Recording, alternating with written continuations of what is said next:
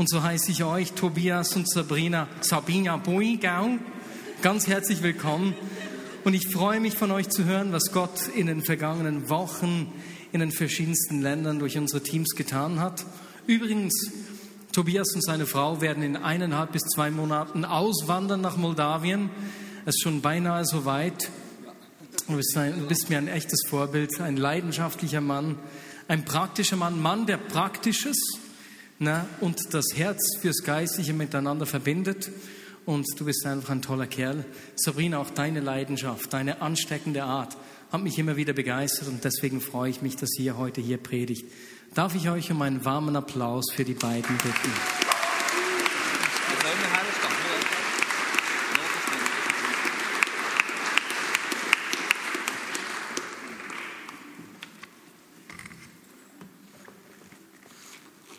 Okay, vielen Dank, Mari.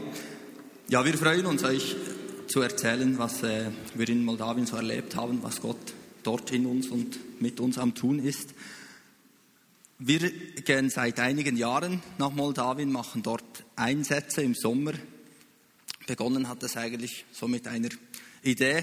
Ein guter Freund und ich sind zusammengesessen am Abend, haben überlegt, was könnten wir wieder mal machen, ein Lager, ein Camp, irgendein Abenteuer. Wir dachten, wir könnten ja einen Missionseinsatz machen, haben Google Maps angeschaut, fanden dort ein Land namens Moldawien, hatten wir noch nie vorher gesehen oder gehört, dachten, da gehen wir hin. Und wir haben dann Flyer gedruckt und all unsere Freunde eingeladen dazu, kannten noch niemand im Lande selbst, aber wir hatten wie die Idee, das machen wir. Vielleicht ist das nicht eine sehr geistliche Disziplin, Google Maps anzuschauen, es wäre ja schöner, wenn der Herr einem so sagen würde, mach jetzt die Mission in Moldawien, ich warte dort auf euch. Und doch bin ich äh, sehr fest überzeugt davon, dass auch wenn wir Kopfentscheide treffen, so wie Jonas und ich gesagt haben, Moldawien kennen wir nicht, gehen wir hin, dass Gott so zu uns reden will und uns so gebrauchen will und dass er uns diese Gedanken gibt, diese Impulse und dann auch uns das Nötige dazu gibt, dass wenn wir Kopfentscheide fällen, dass er im Übernatürlichen uns da weiterhilft. Wie gesagt, wir kannten niemand. Wir lernten dann an einer Konferenz, nicht geplant natürlich, ein Leitungsehepaar einer Gemeinde in Chisinau kennen. So hat das Ganze angefangen. Wir kamen in Kontakt mit der jungen Kirche von dort und konnten so ähm, den ersten Einsatz einigermaßen gut organisieren. Organisieren ist immer schwierig. Moldawier und Schweizer verstehen da etwas komplett anderes davon.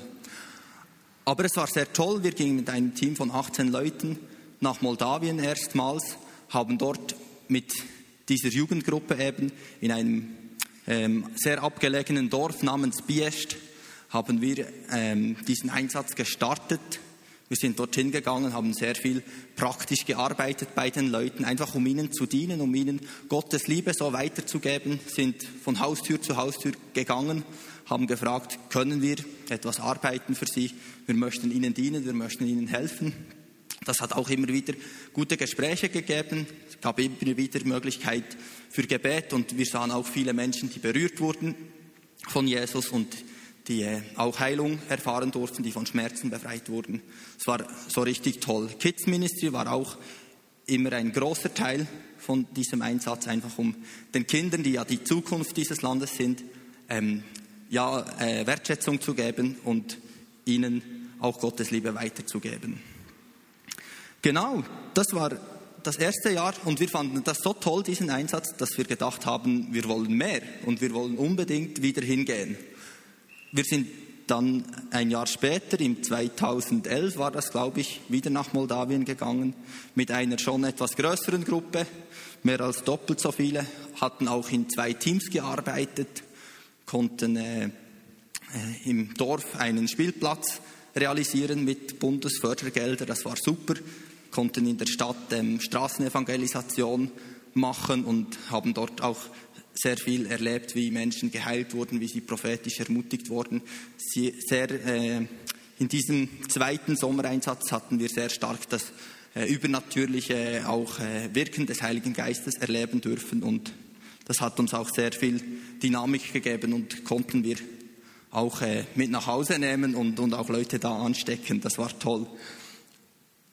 Im dritten Jahr ging es weiter. Da sind wir dann auch noch in die Breite gewachsen, nicht im Sinn von Gewicht zugelegt, aber wir äh, haben neue Partner auch kennengelernt in Moldawien, hatten damals äh, schon mit drei Gemeinden Einsätze gemacht.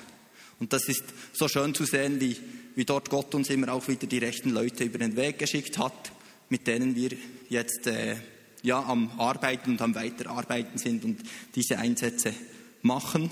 Und wir äh, ja, kriegen auch das Feedback von, von den moldawischen Gemeinden, dass das sehr viel auslöst in ihnen, dass sie äh, bestärkt werden und dass sie sich immer auch sehr freuen, über diese Zeit mit uns Einsätze zu machen. Genau, und diesen Sommer war es schon das vierte Mal, dass wir Sommereinsätze machten. Und Sabrina wird euch jetzt kurz erzählen, was und wo genau wir alles so machten. Dieses Jahr sind fünf Teams zu verschiedenen Zeitpunkten nach Moldawien gereist. Ein Team ist momentan noch in Bukarest in Rumänien. Das kommt dann nächsten Samstag nach Hause. Und ein Team wurde auch ausgesendet von der Vineyard Bern nach Serbien. Alle Teams haben mit anderen Gemeinden zusammengearbeitet. Inzwischen sind es also sieben Gemeinden. Und immer im Voraus klären wir oder versuchen so gut wie möglich abzuklären, was sind eure Anliegen, wie können wir euch helfen. Und dementsprechend gestalten wir diese zwei Wochen. Ihr habt auch schon gehört, viel Kinderprogramm. Neu sind auch Jugendcamps dazugekommen. Wir machen immer noch praktische Hilfe, besonders auf den Dörfern. Gerade ältere Personen sind häufig verlassen von, von ihrer Familie, weil die im Ausland sind. Denen können wir im Garten helfen oder wir können ähm, sie helfen bei der, ihnen helfen bei der Pflege. Wir machen Gottesdienste, viele auch Teachings, gerade den Gemeinden gegenüber. Es ist ein Riesenhunger da, ähm, zu wachsen in den Bereichen Heilung, Prophetie und dort können wir irgendwie auf, ja, ganz normal ganz viel weitergeben. Und auch ganz viel Straßenevangelisation gab es, besonders in Stadtregionen. Ähm, dort gibt es dieses Tool Hören vom Himmel. Einige von euch, denke ich, kennen das. Man hat so Bilder und Fotografien und anhand von diesen Bildern kann man prophezeien über den Menschen. Und das ist immer so, ah, ich will auch vom Himmel hören. Und das, das begeistert ganz viele Menschen.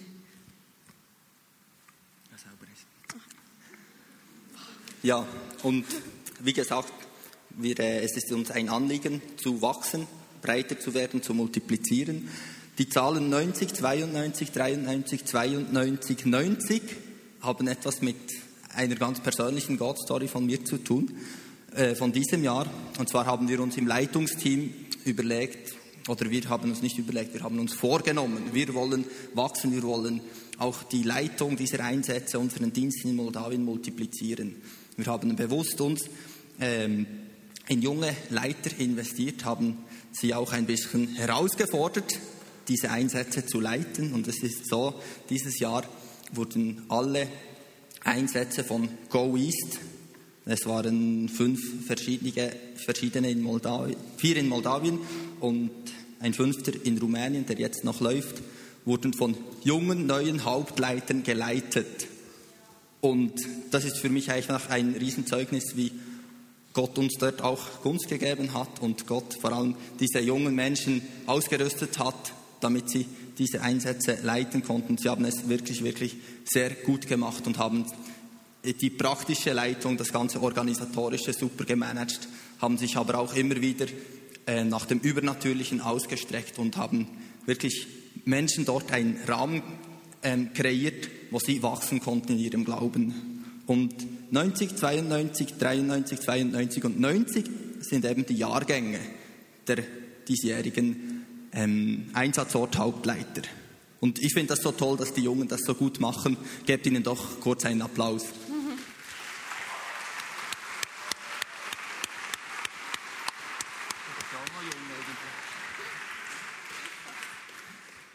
Genau. Ihr habt jetzt ein bisschen gehört, was wir alles gemacht haben oder wie das so entstanden ist.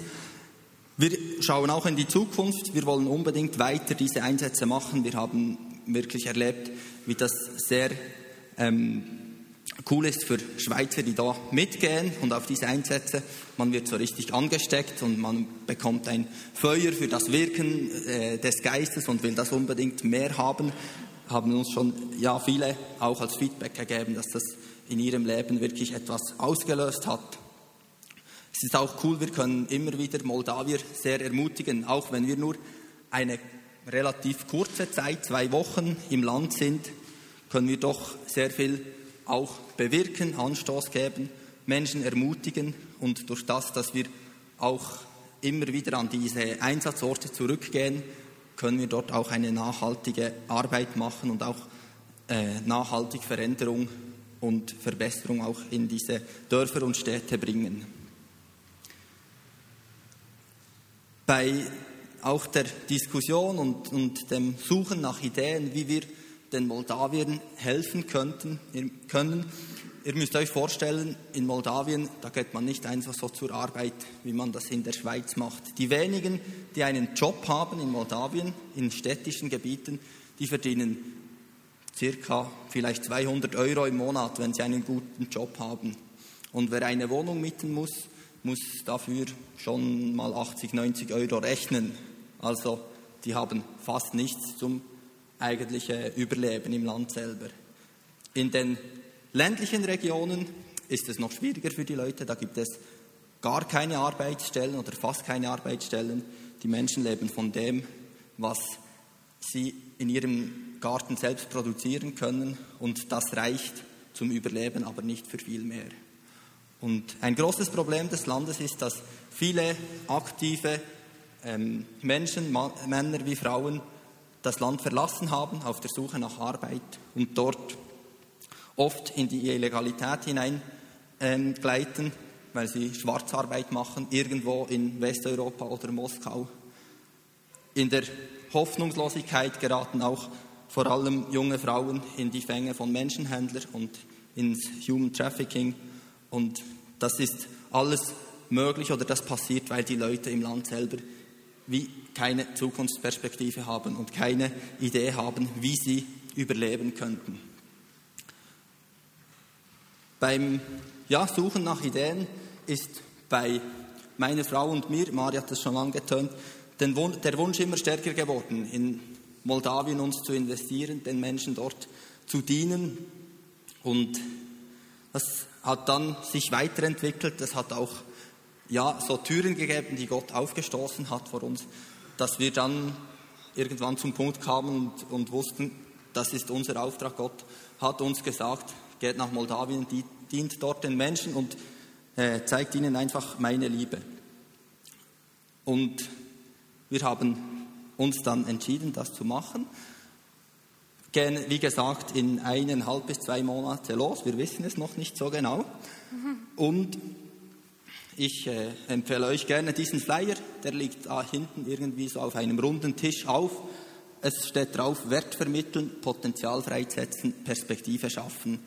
In diesem ganzen Visionsprozess wurden uns so wie diese drei Sachen sehr wichtig und wir denken, dass wenn wir den Menschen dort zeigen können, wie wertvoll das sie sind, dass äh, das viel auslösen kann wenn wir den Menschen dort helfen können, ihnen eine Plattform zu bieten, wo sie ihre Stärken, ihr Potenzial ausleben können, kann das viel auslösen in den Menschen.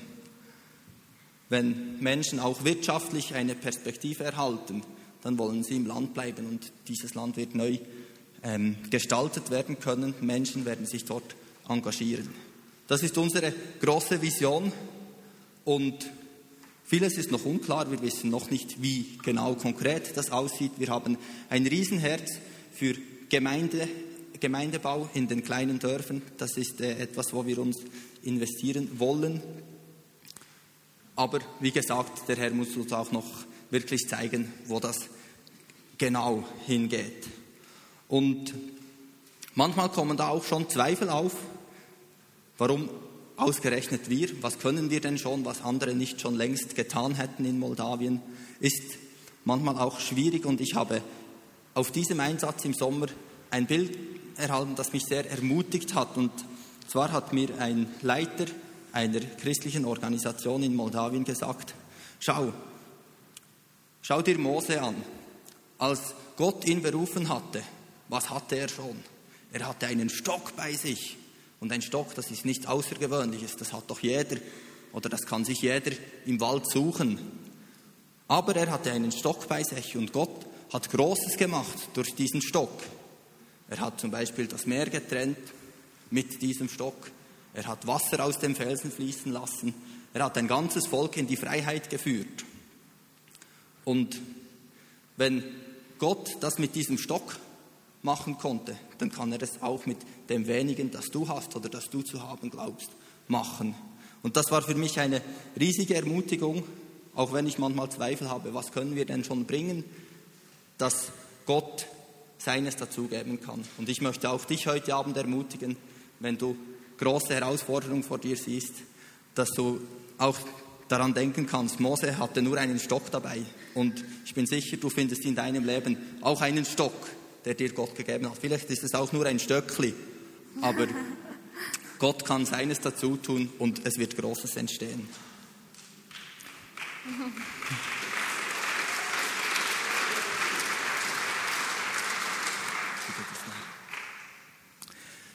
Ja, die Frage, was bringen wir schon nach Moldawien, haben wir uns oft auch ähm, im Vorfeld oder während den Einsätzen gestellt. Das ist immer auch eine Herausforderung für unsere Teilnehmer, weil die Probleme oft groß sind. Man sieht die Armut, man sieht auch die Hoffnungslosigkeit der Menschen oder ist einfach in sehr schwierigen Situationen mit sehr schwierigen Menschen. Und Damaris wird uns jetzt eine Geschichte kurz erzählen, wie sie das erlebt hat in einer schwierigen Situation und wie dort eine andere Perspektive, Jesus eine andere Perspektive reingebracht hat. Ja, also ich war in der zweiten Woche, in Scholdaniest in einer Stadt. Dort fand so eine Kinderwoche statt, wo wir mitgeholfen haben. Ähm, am Sonntagabend kamen wir da an und wir waren bis Donnerstagmorgen dort. Aber wir haben einfach von Montag bis Mittwoch mitgeholfen. Am Montag waren es noch etwa 40 Kinder, am Mittwoch waren es bereits 70 oder ja, circa. Ist noch schwierig, die zu zählen. Ähm, dann ja, gab es so eine Geschichte mit einem jungen Teenager, er war 13, der Roberto. Er war wirklich zum Teil sehr lästig. Er hat so, ja, wir hatten recht Mühe mit ihm, er hat uns aufgeregt, er wollte immer die Frauen anfassen. Und, und unsere, unsere Männer vom Schweizer Team, die waren auf der Baustelle am Arbeiten. Und wir mussten uns wirklich wehren und immer so, nein, hör auf. Und jetzt ist Schluss und es ist nicht lustig und so. Und es war wirklich noch anstrengend und eine Herausforderung. Und dann am Mittwoch gingen wir wieder in den Park spielen mit den Kindern, wie immer. Und dann zeigte ich ihm beim Seilspringen, wie er reinspringen kann, sich drehen und wieder rausspringen und noch sein Klatzspiel mit den Händen und so. Und ich hatte ihn wieder so ein bisschen im Sack von, von blöd, sorry, von blöd tun und so.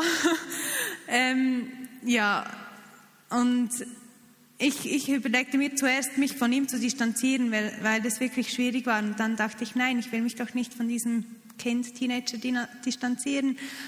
Was sich dann auch wirklich gelohnt hat, weil am Mittwoch, ab so Mittag lachte er nicht mehr. Er hatte nur noch sein abgelöschtes Gesicht und ja, kein Lachen kam mehr über seine Lippen und so. Und dann fragte ich mich, was los ist und einige vom Team sagten mir dann eben, dass sie ihm gesagt haben, dass ähm, wir am Donnerstag dann gehen. Ja, und dann ging ich so zu ihm und sagte, hey Roberto, you're a good boy. Und er nur mit einem ganz abgelöschten Gesicht so, no, I'm not. Und das, das tat mir richtig weh im Herz. Auch sonst äh, zwischen seinen Cool-Sein-Momenten zu sehen, wie er verletzt war. Ich sagte es ihm noch einige Male, dann machte er sich auf den Weg, um wieder zu spiel spielen zu gehen und so. Und ja, ähm, dann gingen wir zurück in die Gemeinderäumlichkeiten. Dort sangen wir noch ein Lied als Schweizer Team für die Kinder und mussten uns dann verabschieden von den Kindern. Ja, und dann kamen mir bereits die Tränen und so. Und ja, dann kam ich zu Roberto wieder und wollte mich noch von ihm verabschieden und sagte ihm wieder, hey Roberto, you're a good boy. Also ich kann nicht viel Englisch, aber das bringe ich noch hin. Und ja, dann sagte er nichts, einfach nur so mit einem kalten Gesicht saß er da. Sagte ich ihm, okay, Jesus, say you're a good boy. Und er ja, machte wieder keine Mimik. Und dann sagte ich, hey Roberto, say I'm a good boy. ah, excuse, I'm a good boy, ich bin ein guter Bub. Und dann sagt er, I'm a good boy. Und dann fließen die Tränen herunter bei ihm. Und wir konnten ihn dann sogar umarmen, zum Tschüss sagen und so, ohne dass er wieder versuchte, uns blöd anzutasten. Ja, es hatte was verändert in ihm. Wow.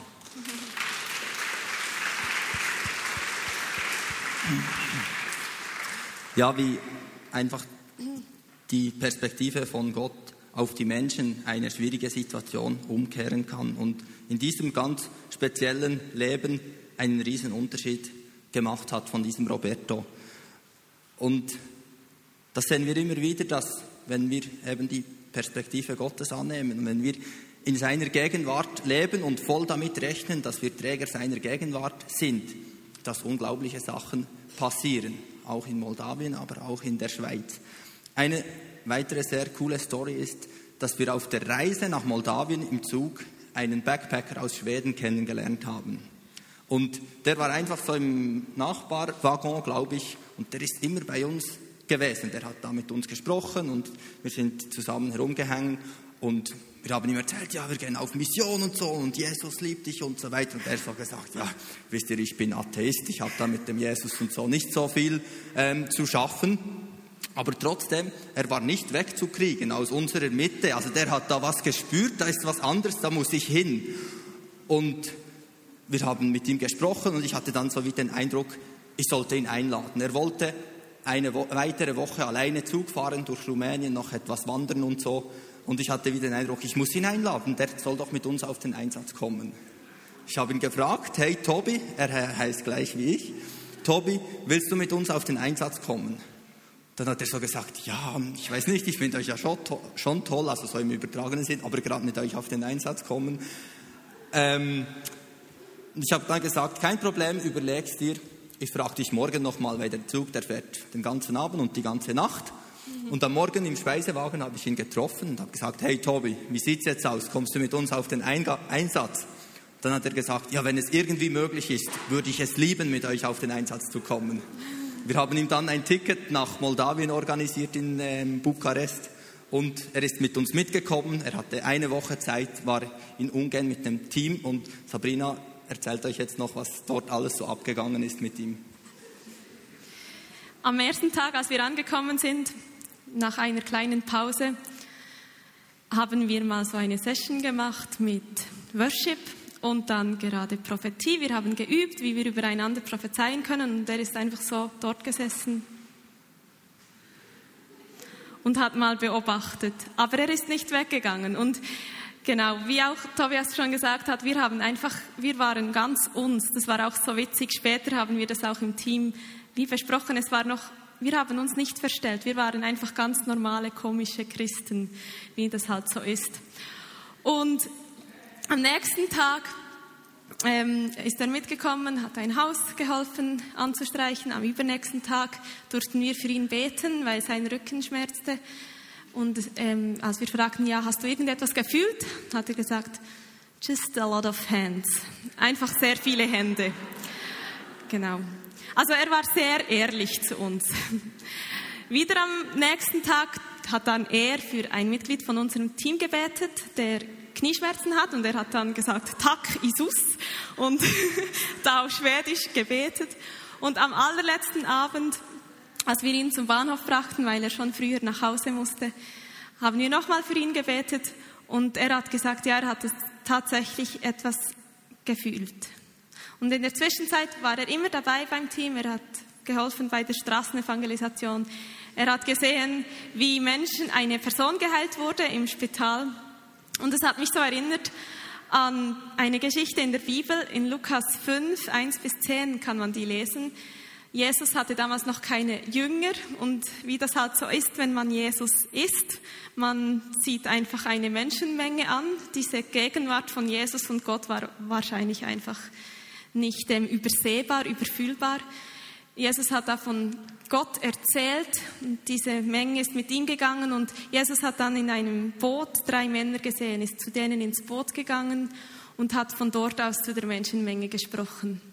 Später ist er dann mit diesen drei Männern nochmal raus auf den See und sie haben gesagt, okay, Meister, was, was du willst, das tun wir. Und sie haben nochmal das Netz ausgeworfen, nachdem Jesus ihnen das gesagt hat. Und dann geschah das Wunder. Das Boot ist fast untergegangen, weil sie so viele Fische gefangen haben. Die ganze Nacht zuvor hatten sie keinen einzigen Fisch gefangen. Und sie haben sich sogar entschieden, diesem Jesus nachzufolgen. Was wir mit diesem Schweden-Tobi erlebt haben, das erinnert mich irgendwie an diese erste Szene. Jesus ist einfach er, er ist, lebt in, ganz bei Gott, er ist in dieser Identität, weiß, wer er ist und zieht Menschen an. Und ähm, diese Identität, dieses Echtsein hat auch diesen Tobi angezogen in dem Zug. Und dann hat Jesus einfach so mitten im Alltag von sich selber und mitten im Alltag von den Fischern ein Wunder gemacht. Vorher haben die Fischer ihn zwar erkennt als Meister, aber sie wussten noch nicht, dass er Jesus ist. Sie wussten noch nicht, wer vor ihnen steht. Und durch dieses Wunder hat sich dann das geändert. Sie erkannten ihn auf einmal. Und Danach haben sie so wie ihre Sünden erkannt und wollten ihm nachfolgen. Und ich denke, das ist dieser Schritt, der jetzt dran ist bei diesem Schweden-Tobi. Er hat sich noch nicht endgültig entschieden, nachzufolgen, aber er hat Wunder erlebt, er hat Gottes Gegenwart erlebt. Und ich habe jetzt auch heute Mittag gehört, wie er jemandem von unserem Team geschrieben hat auf Facebook, dass immer bei seiner neuen Arbeitsstelle draußen hört er Worship, weil irgend so komische Christen dort auch wieder sind in Schweden. Er ist also belagert. genau. Und so im, ganz im Alltag, wie dort Wunder geschehen, da haben wir auch eine interessante Geschichte. Und ich bitte, Michu, könntest du bitte die erzählen?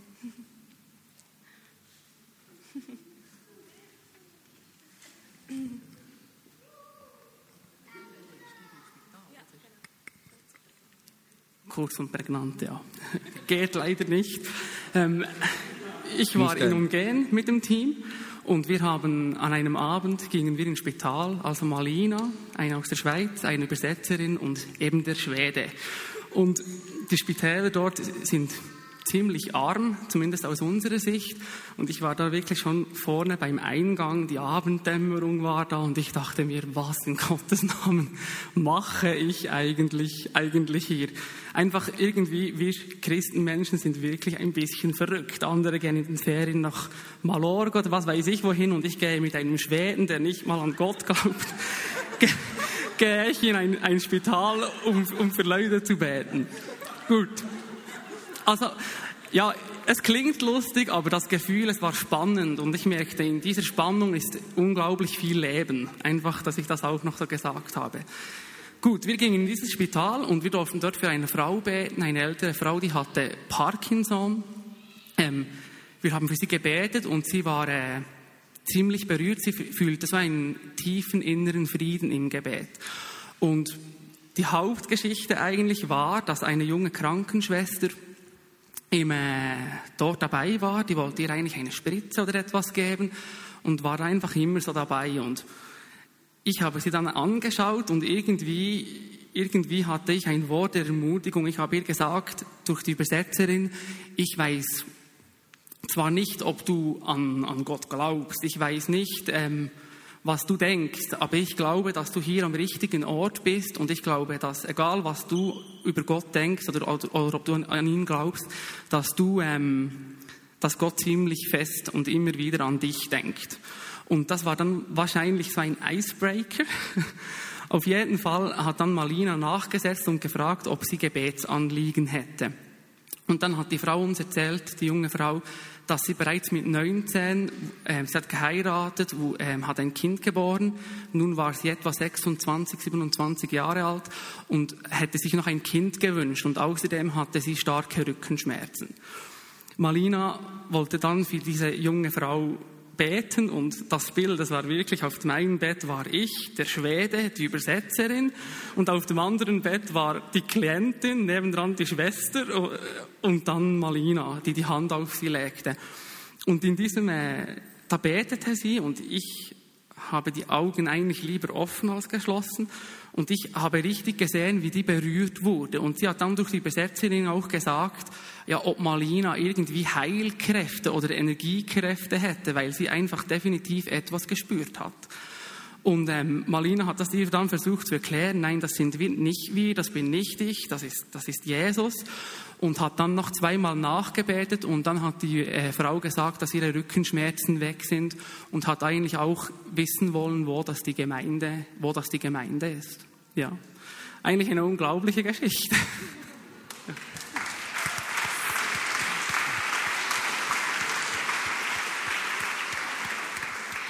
finde das noch so humorvoll, wie eigentlich wir wollten für Kranke beten, die Krankenschwester wollte den, den, der Kranken helfen und am Schluss haben wir dann für die Krankenschwester gebetet, die geheilt wurde.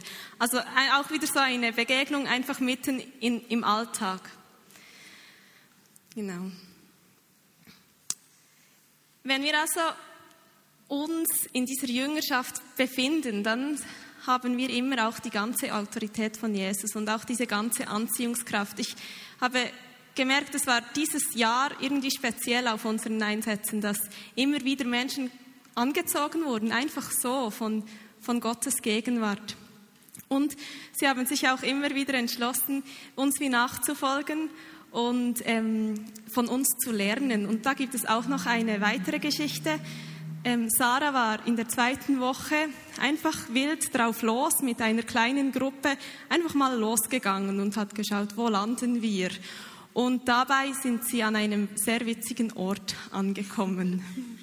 Ja, wir hatten den Eindruck, auf Gossa Ganglia zu gehen, weil es ähnlich dort wie, tönt wie Kastanistan oder so. Darum sind wir dort gelandet. Ein wenig komisch, aber Gott hat uns dorthin gefügt. Ähm, dort ähm, konnten wir bei einem alten Mann wohnen, der eine zehnjährige Enkelin bei sich ähm, hat und der sie erzieht. Und die war anfangs die erste halbe Stunde sehr ähm, scheu und schüchtern. und danach ähm, kehrte ähm, wie ihr Herz. Sie, plötzlich war sie so offen, umarmte uns immer und so. Und sie führte uns durch das ganze Dorf und zeigte uns Menschen, die Hilfe brauchten. Sie führte uns zu einer Frau, die offene Beine hatten. Wir konnten mit dieser beten. Und die ganze Zeit, sie hieß Michaela, war sie mit uns und betete mit uns für diese Frau. Danach, nach der Frau gingen wir zu einer Familie Melonen essen. Diese war gerade die einzige Christin im Dorf, hatte Eheprobleme. Wir durften für sie beten. Ja, und es war so krass, wie wir einfach durch Gott geleitet wurden. Und dieses kleine Mädchen war immer bei uns. Sie saugte uns so richtig wie aus. Wenn wir freie Zeit hatten, beteten wir wieder für Eindrücke, damit wir weitergingen. Und sie war wirklich Teil unter uns. Und nach diesen zwei Tagen oder eineinhalb Tagen hatten wir wieder den Eindruck, wir sollten aus diesem Dorf hinausgehen. Dann ähm, sagten wir es ihr und wir durften sie in unsere Mitte nehmen, für sie beten und für ihre Mutter, die seit vier Jahren im Ausland ist. Und am Schluss war wirklich so ein zehnjähriges Mädchen da völlig ja, erfüllt mit Liebe. Und ja, ähm, die Übersetzerin sagte uns danach, ja, in diesen eineinhalb Tagen habt ihr gelernt, wie, wie das Mädchen jetzt beten kann. Und es war für mich so schön, einfach ja, so Potenzial in diesem Mädchen auszulösen. Und ich hoffe, dass sie jetzt eine persönliche Beziehung mit Jesus hat.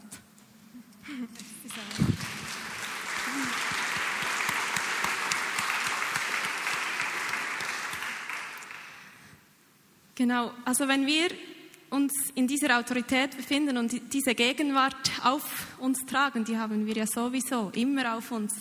Aber wenn wir so richtig, ja, ich hatte so wieder diesen Eindruck, wenn, wenn man sich so richtig danach ausstreckt, dann wird das Ganze so natürlich und man kann einfach sich selber sein und Menschen werden automatisch angezogen und wollen sich in diese Jüngerschaft begeben. Und gleichzeitig sind aber auch wir immer noch jünger. Also einerseits können andere inspiriert werden, aber gleichzeitig merken wir ja auch immer wieder, wie wir noch ganz viel Potenzial da ist, das wir noch nicht ausgeschöpft haben. So wie auch Marius am Anfang gesagt haben, nach dem ganzen Ausstrecken. Und ich hatte lange so das Gefühl, ja, ich sehe, wie Menschen geheilt werden, aber dass ich das kann, das meine Gebete das bewirken können, ich weiß nicht. Oder ich, ich erlebe, wie Leute über mir prophezeien und alles stimmt, aber dass ich auch solche Eindrücke haben kann, ich weiß nicht so recht.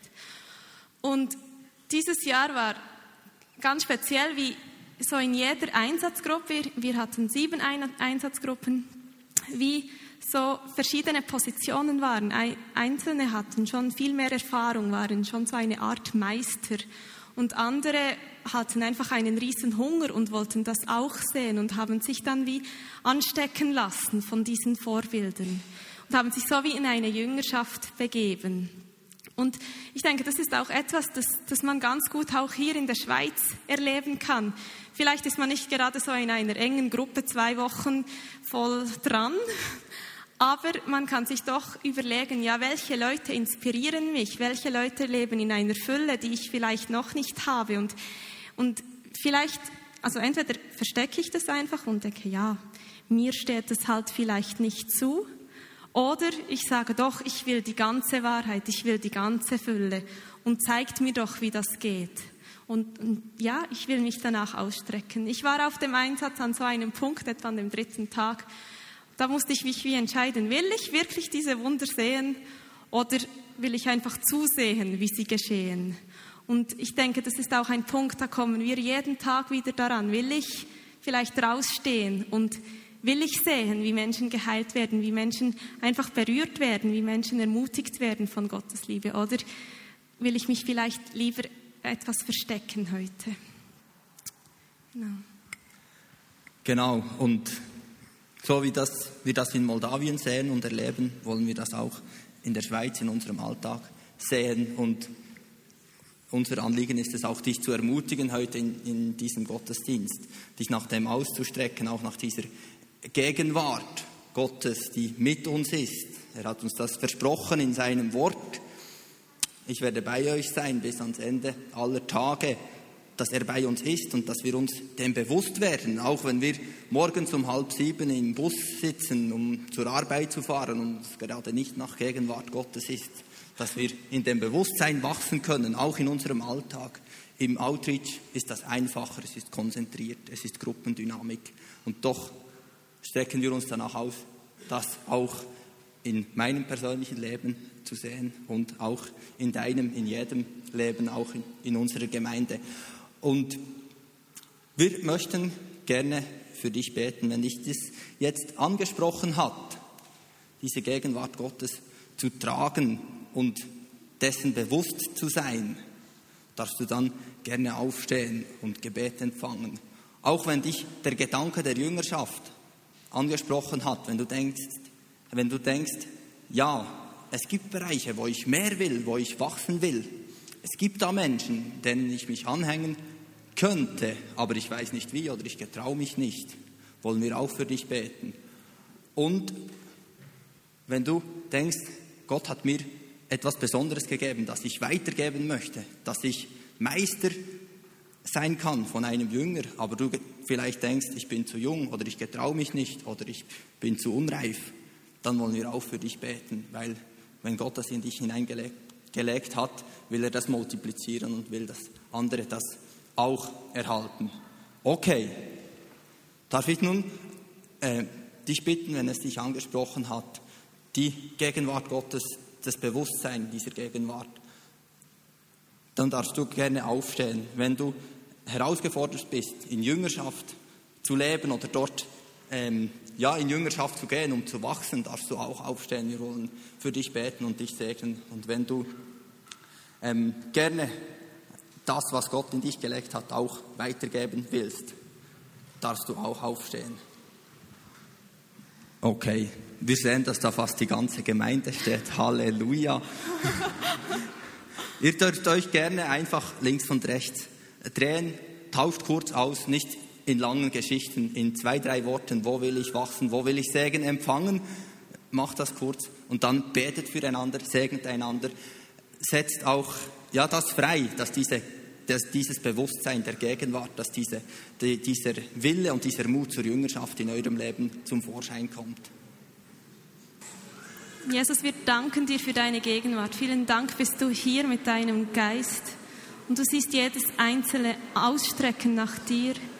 Du kennst jeden einzelnen Gedanken und wir befehlen dir das an. Wir befehlen dir an, dass, dass jedem Einzelnen begegnet wird in seinem Anliegen, dass du da bist mit deiner Gegenwart, mit der ganzen Fülle, mit deinem Geist kommst du herab auf jeden Einzelnen und, und beschenkst ihn. Ich danke dir, dass, dass Menschen, die sich nach Jüngerschaft ausstrecken, du ihnen den richtigen Meister zur Seite stellst, dass jeder Einzelne inspiriert werden darf und neue, große Schritte gehen darf und dass du es ihnen einfach machst, dass jeder einzelne Schritt ganz einfach gehen wird und, und ganz leicht einfach so zu gehen ist. Vielen Dank, kennst du auch jeden einzelnen Meister hier, du kennst jede Begabung und du weißt, mit wem du sie connecten kannst, mit wem zusammen sie die Welt verändern können, im Kleinen wie auch im Großen. Vielen Dank, hast du große Pläne hier in diesem Raum mit jedem Einzelnen und vielen Dank dürfen wir in, wir in deinem Namen, Jesus, diese Pläne dir anvertrauen. Amen. Amen. Wir freuen uns auf ganz viele motivierte, ähm, bewusste der Gegenwart Gottes äh, Menschen, die Jünger und Meister sind. Gerne weise ich euch nochmal auf den Flyer hin von unserem Weber Familienprojekt Surf East. Die liegen dort auf dem weißen Tisch, sind alle Angaben drin. Wir äh, freuen uns auch, äh, wenn ihr da als Gemeinde mitkommt und uns ähm, auch unterstützt im Gebet und da hinter uns steht.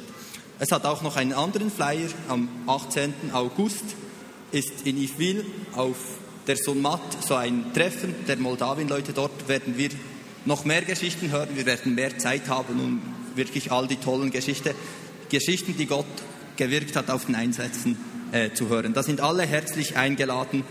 Ähm, Sonntag ab 12 Uhr geht der ganze Nachmittag. Man kann da kommen und gehen, wie man gerne will. Danke. Vielen herzlichen Dank, Sabrina. Vielen herzlichen Dank, Tobias.